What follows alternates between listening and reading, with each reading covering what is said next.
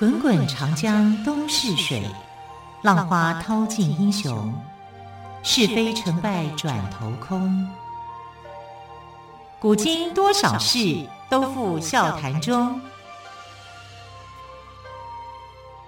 陪你说历史，汪培制作主持。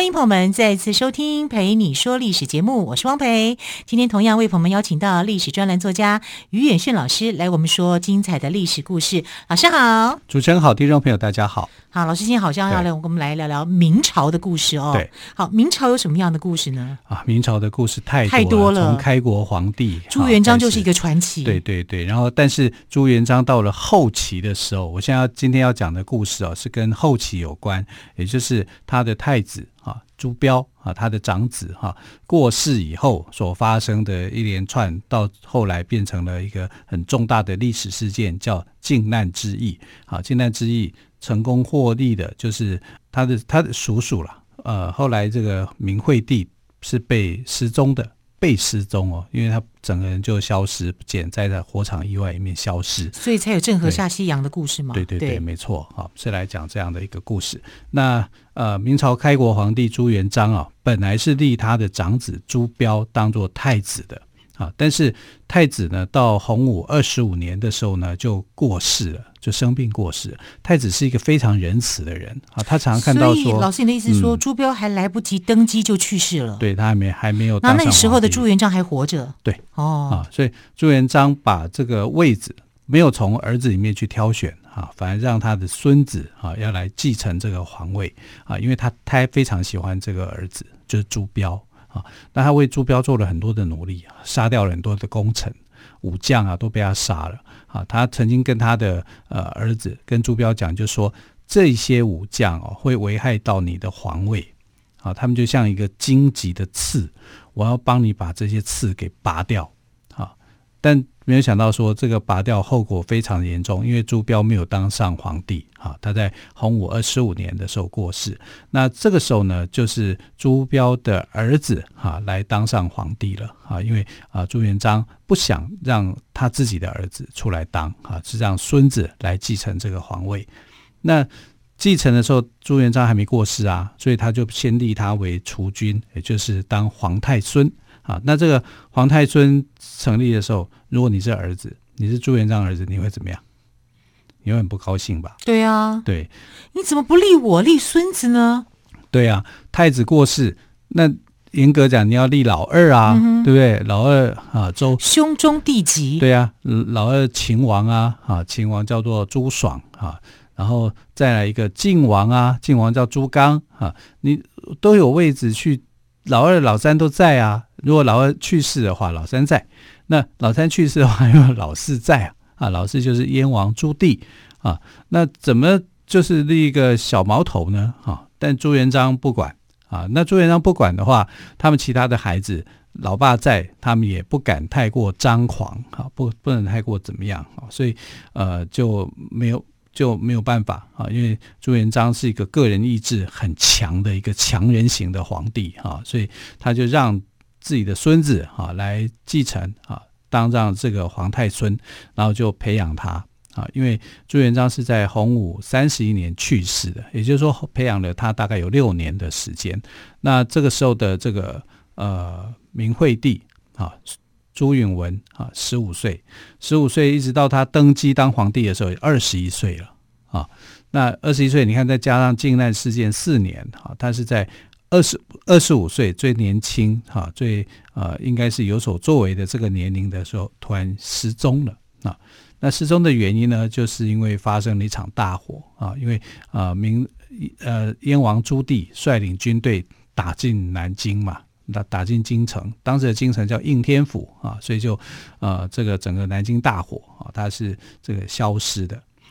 那我们来看说，这个朱元璋啊，朱元璋其实想的很多，他觉得自己想的都是为子孙最好的啊，就做了很多的事情，杀戮功臣啊啊，避免权臣威胁皇家啦啊。可是等到这个朱允炆当皇太子、皇太孙的时候，他看到他的叔叔每个都不好惹啊，都是非常强悍的人物啊。你说你要他怎么办呢？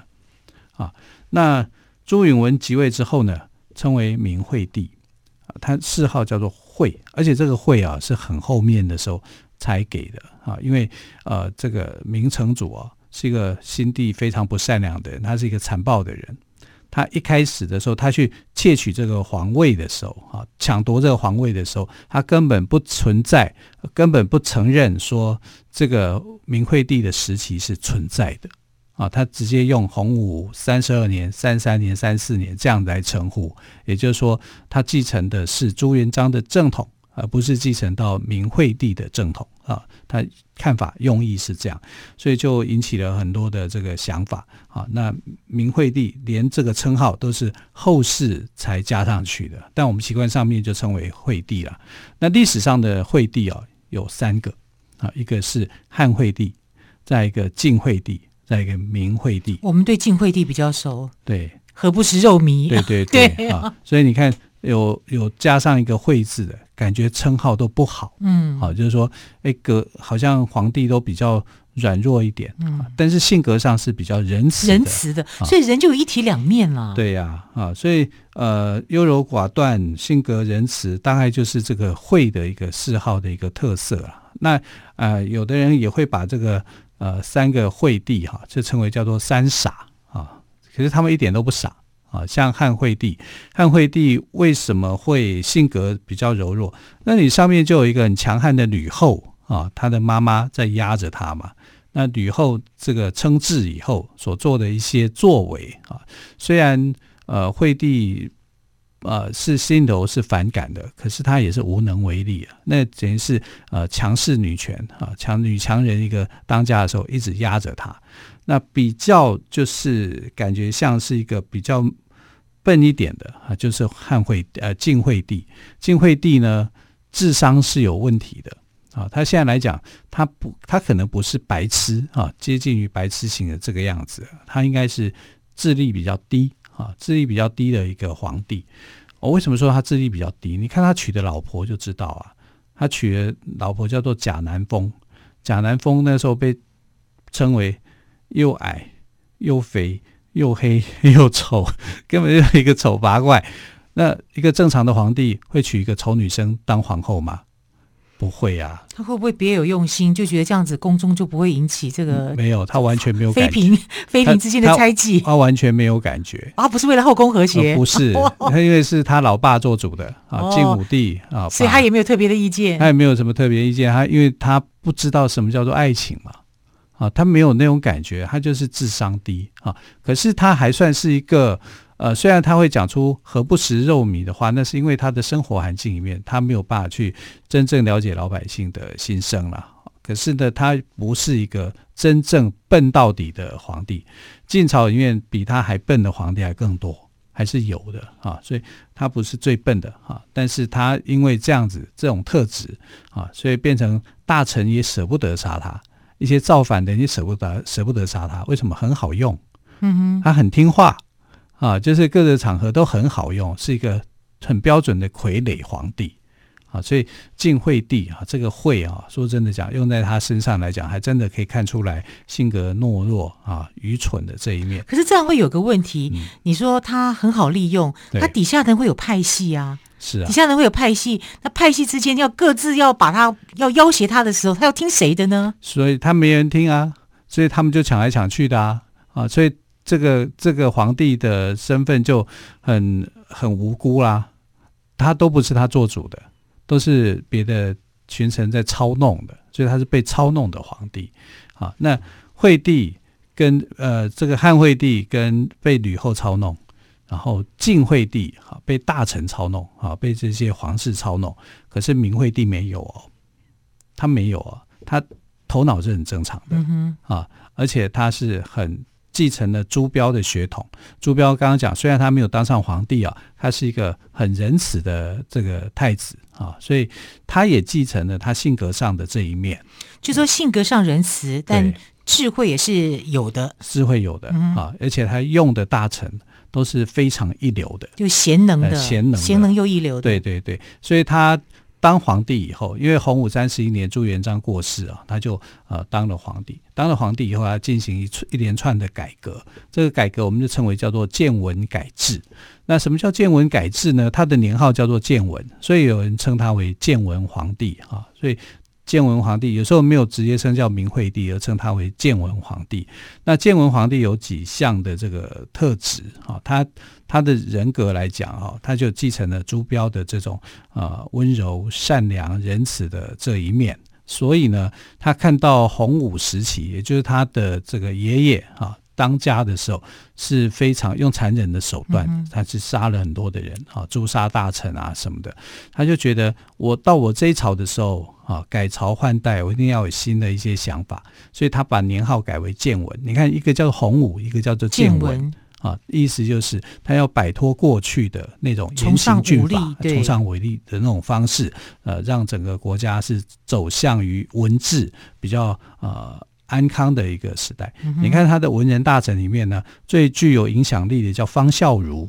方孝孺是明朝的时候的一个大学问家，你就可以知道他的智商啊，他的能力是优过于汉惠帝跟晋惠帝的。晋惠帝是弱智的。汉惠帝是这个被被人控制的傀儡，但是他是绝对可以自主的。是好，明惠帝呢，虽然没有晋惠帝的愚昧，也不像汉惠帝只是傀儡，但是他的挑战却比汉惠帝更晋跟晋惠帝更为艰难哦。那么后来有什么样的艰难的故事？我们稍后再请岳迅老师来跟我们分享了。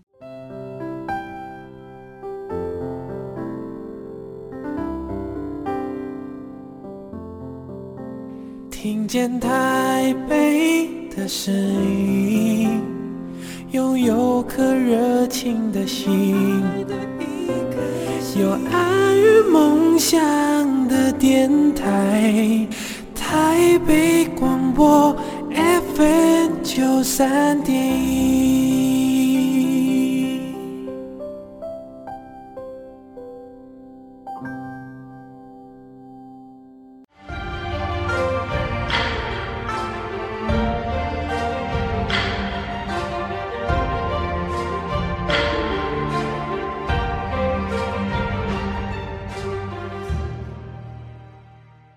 这里是台北广播电台陪你说历史节目。好，我们今天谈到的是明朝的开国皇帝朱元璋，他原本要传位给他的长子朱标，可是朱标来不及登基就去世了，让朱元璋老泪纵横，于是把皇位传给了孙子。那通常呢，在历史上来讲哦，老大没有。当皇帝就老二嘛，刚刚老老师也谈到了，所以后来引发了一些事件。那么后来这个即位的皇帝呢，也就是朱允文呢，也就是我们说的明惠帝，他到底受到了什么样的困难呢？因为朱元璋的想法就是呢，我的儿子儿子啊，跟我那么亲，对不对哈？所以应该是让我们的朱家的政权能够稳固下去。可是啊、呃，所以他就把他的儿子，他有二十六个儿子，这么多。啊，扣掉这个太子朱标也有二十五个哈，所以你看二十六个儿子都封王啊，封到全国各地哈，然后有几个是边塞地区的，叫做塞王啊，就是因为要去防防止蒙古入侵嘛啊，他就这个名字听起来是不太好听，好像代塞的感觉，那就代塞之王。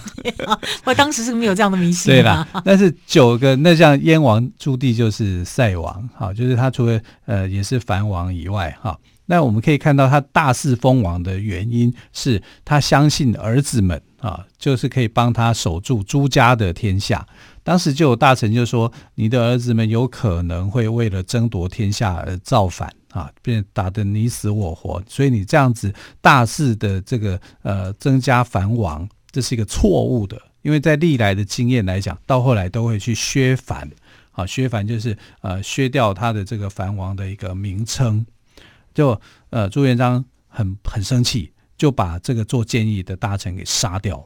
他说：“你在离间我们父子的感情。”结果你看，后来朱标过世了，没有当上皇帝啊。那些诸王就在想：我有可能就是我来当王了，应该要轮到我了。嗯、心里的那个欲念呃欲望就产生了啊。尤其当时的秦王跟晋王，他们很想要当皇帝，但是秦王跟晋王。没想到在洪武三十一年朱元璋过世之前，通通都过世了，啊，那时候这比命长的时代是？对呀、啊，就老大啊，太子过世了，老二、老三想当皇帝的人过世了，就剩剩下老四燕王朱棣啊。燕王朱棣那时候驻守在北平啊，现在的北京啊，他在这里称王，称为燕王。那他就是变成实际上的朱元璋的长子了啊，他其他的三个小孩都过世了嘛，就是实际上就变成他最大，所以朱棣就会觉得应该轮到他了。朱棣会觉得说，呃，对这个朱允炆来讲，明惠帝来讲，他就是威胁了，嗯哼，因为他有可能想要当皇帝，那你要威胁他的话，呃，他有威胁的话，他是不是就应该要把他他的想法就是你是藩王，那我就要废掉你的藩王。啊，放呃，要不然对他来讲就是威胁，他就想要废除他。可是燕王是一个狠角色，厉害的角色，因为他曾经跟其他的王，秦王跟晋王去啊、呃、打蒙古，但是唯一打胜仗的、有收获的是燕王，他其他的两个哥哥都是失败的啊，所以他的能力是很强的，他有带兵治国的能力啊，所以。对明惠帝来讲，这就是一个麻烦啊！他想要去除掉他。本来他跟这个朱元璋曾经在闲聊的时候，就说北方的有外患的时候，我该怎么办啊？朱元璋就说：“你的这些叔叔们会帮你打跑他们啊，因为叔叔都是藩王嘛，会帮你们打跑他们。这是朱元璋的设计，他很得意。”然后朱元璋把人性想得太天真了。对，但明惠帝后来又接着朱元璋不是这样子的人呢、啊，他怎么会在这个部分是这么样的看不清呢？他很相信自己的小孩，他真的很相信他，他觉得外姓的人都不能相信，只有自己的同自己的小孩才是珍贵的。但他没有想到说自己的小孩狠起来比外外外人更狠，还更狠，在抢夺王位的时候是啊，他根本没想到这个，他就把往往好的方向去想。所以大臣之前建议他的，他不听，还把大臣给杀了啊！然后等到这个呃朱允炆就问他说：“如果叔叔们想要抢夺我的王位的时候，那我该怎么办？”他就问朱朱元璋这个问题，朱元璋回答不出来啊，就问他说：“那你会怎么处理呢？”啊，那朱允文就想一想，就说：“我会先以礼待之，以义待之，就先跟。”叔叔们讲，讲道理，讲道理，谁会听啊？那道理讲不听的时候，我就把他的土地拿回来；土地拿回来还不听的时候，我就把他的王位给拿掉啊！因为你土地被拿回，王位没有拿掉，你还有钱嘛，对不对？还有俸禄还在这些。那如果土地拿不掉，王位拿不掉，你也不听话，我就发兵攻打。啊，因为那个时候的政府军，它其实比例上面来讲，地方的军队不可以超过中央多少，它有一定的一个比例啊，所以中央的军队一定是比较高的啊。然后朱元璋想一想，就是说，如果是这样，那就随你的意思，因为他也想不出来有什么好方法是这样子啊。那实际上等到朱元璋去世以后，那呃明惠帝的做法是他直接攻打，他就前面的这些道理就不跟你讲了。啊，不讲道理了，直接就用最后一步了啊，就是呃，消掉你的这个藩王的一个地位啊，然后就直接发兵攻打。所以呢，呃，他这个一打就会有问题了啊，因为呃，藩王如果力量薄弱的，那就是被你收拾了；力量强大的，那就跟你发生争执了啊。那燕王朱棣就是力量强大的这个啊，他就跟他发生了争执。啊，那我们看到朱元璋过世以后，朱允炆当了六年的皇皇太孙。这六年当中，他跟这些藩王哦沟通的其实都不太好啊，就是很有问题的那些藩王。那时候一开始的时候，呃，藩王里面的他等于是这些藩王的小辈啊，是啊，你认为那些藩王会听他的吗？那些都是他叔叔啊，对啊，对不对？因为他是。朱标，朱标是长子嘛，所以每个人都是他的叔叔，嗯、都要叫叔叔，都要叫是亲叔叔，是啊，所以就很麻烦哈。那那你你的力量是这么大，那第二个叔叔二叔跟三叔已经先后去世，就不是他的威胁。可是最大的威胁，他的最可怕的对手是他的四叔啊，四叔朱棣啊。那朱棣是不是有野心想要当皇帝？当然有啊，因为呃，这个他有一个幕僚，重要的幕僚叫做道衍和尚。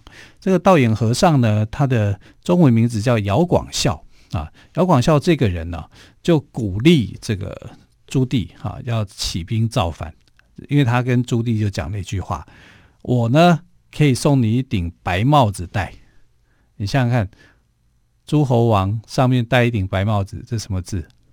皇帝的皇。皇帝的皇，就是说鼓励他当皇帝啊，所以姚广孝后来就变成了这个朱棣的重要的幕僚啊，所以朱棣的幕僚群里面是有像姚广孝这样子的哈，就是江湖经验很够的啊，很有很有处理事情能力的人啊。那呃，这个呃朱允炆呢，他的幕僚就是方孝孺，方孝孺就是那种传统理学家。啊，大学很会讲道理的，很会讲道理的，头头是道。所以，一个很会讲道理的，一个看尽人情世故的，变成两大幕僚之间的一个斗争，谁会赢呢？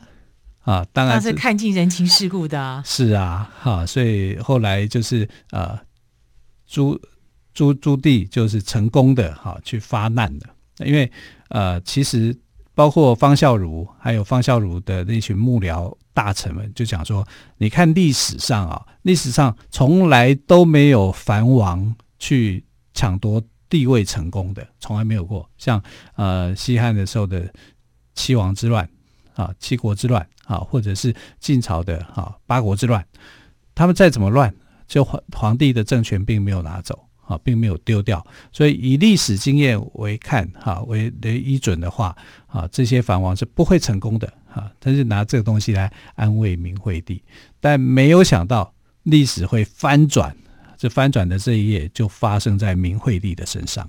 嗯哼，那怎么翻转呢？嗯，就是因为这个朱棣。起义成功，他打着靖难事件、奉天靖难啊这个旗号，名号打得很漂亮哦，打着一场铲除佞臣清君侧的奉天靖难，在经过了一番筹划之后，就发动了。听说这场战争打了四年啊，对，打了四年啊，这打了四年，最后的结果就是呃，燕王朱棣入南京，因为那时候的京城是在南京啊，然后南京城大火。大火之后，这个呃建文皇帝就消失踪影了，就是明惠帝就下落不明，对，下落不明。嗯，所以就是我们刚刚提到的有郑和下西洋这样子的一个故事吗？对，对，对，郑和下西洋为了寻找明惠帝，对，看他是不是还会活在人间。对，这是其中的一个条件呐、啊。对，那还有别的条件吗？还有别的条件啊，他要去宣扬国威啊，嗯、他要去跟海外从事贸易，但这个都很薄弱啦。最明确、最主要看到的一个重点，就是要看明惠帝你到底逃到哪里去？对，到底在哪里？而且我也怕他会复辟啊。是啊，对啊，千里追杀。对，万一他有联络一些旧臣，暗地来一些什么招数的话，他的皇位也不保。没错，对，因为他自己。他的德位不正，对，主要是他德位不正，他才会这么紧张。是，好，时间的关系哦，非常感谢历史专栏作家岳元勋老师今天跟我们谈到了明惠帝的挑战，非常感谢朋友们的收听，亲爱的朋友，我们就明天再会，拜拜。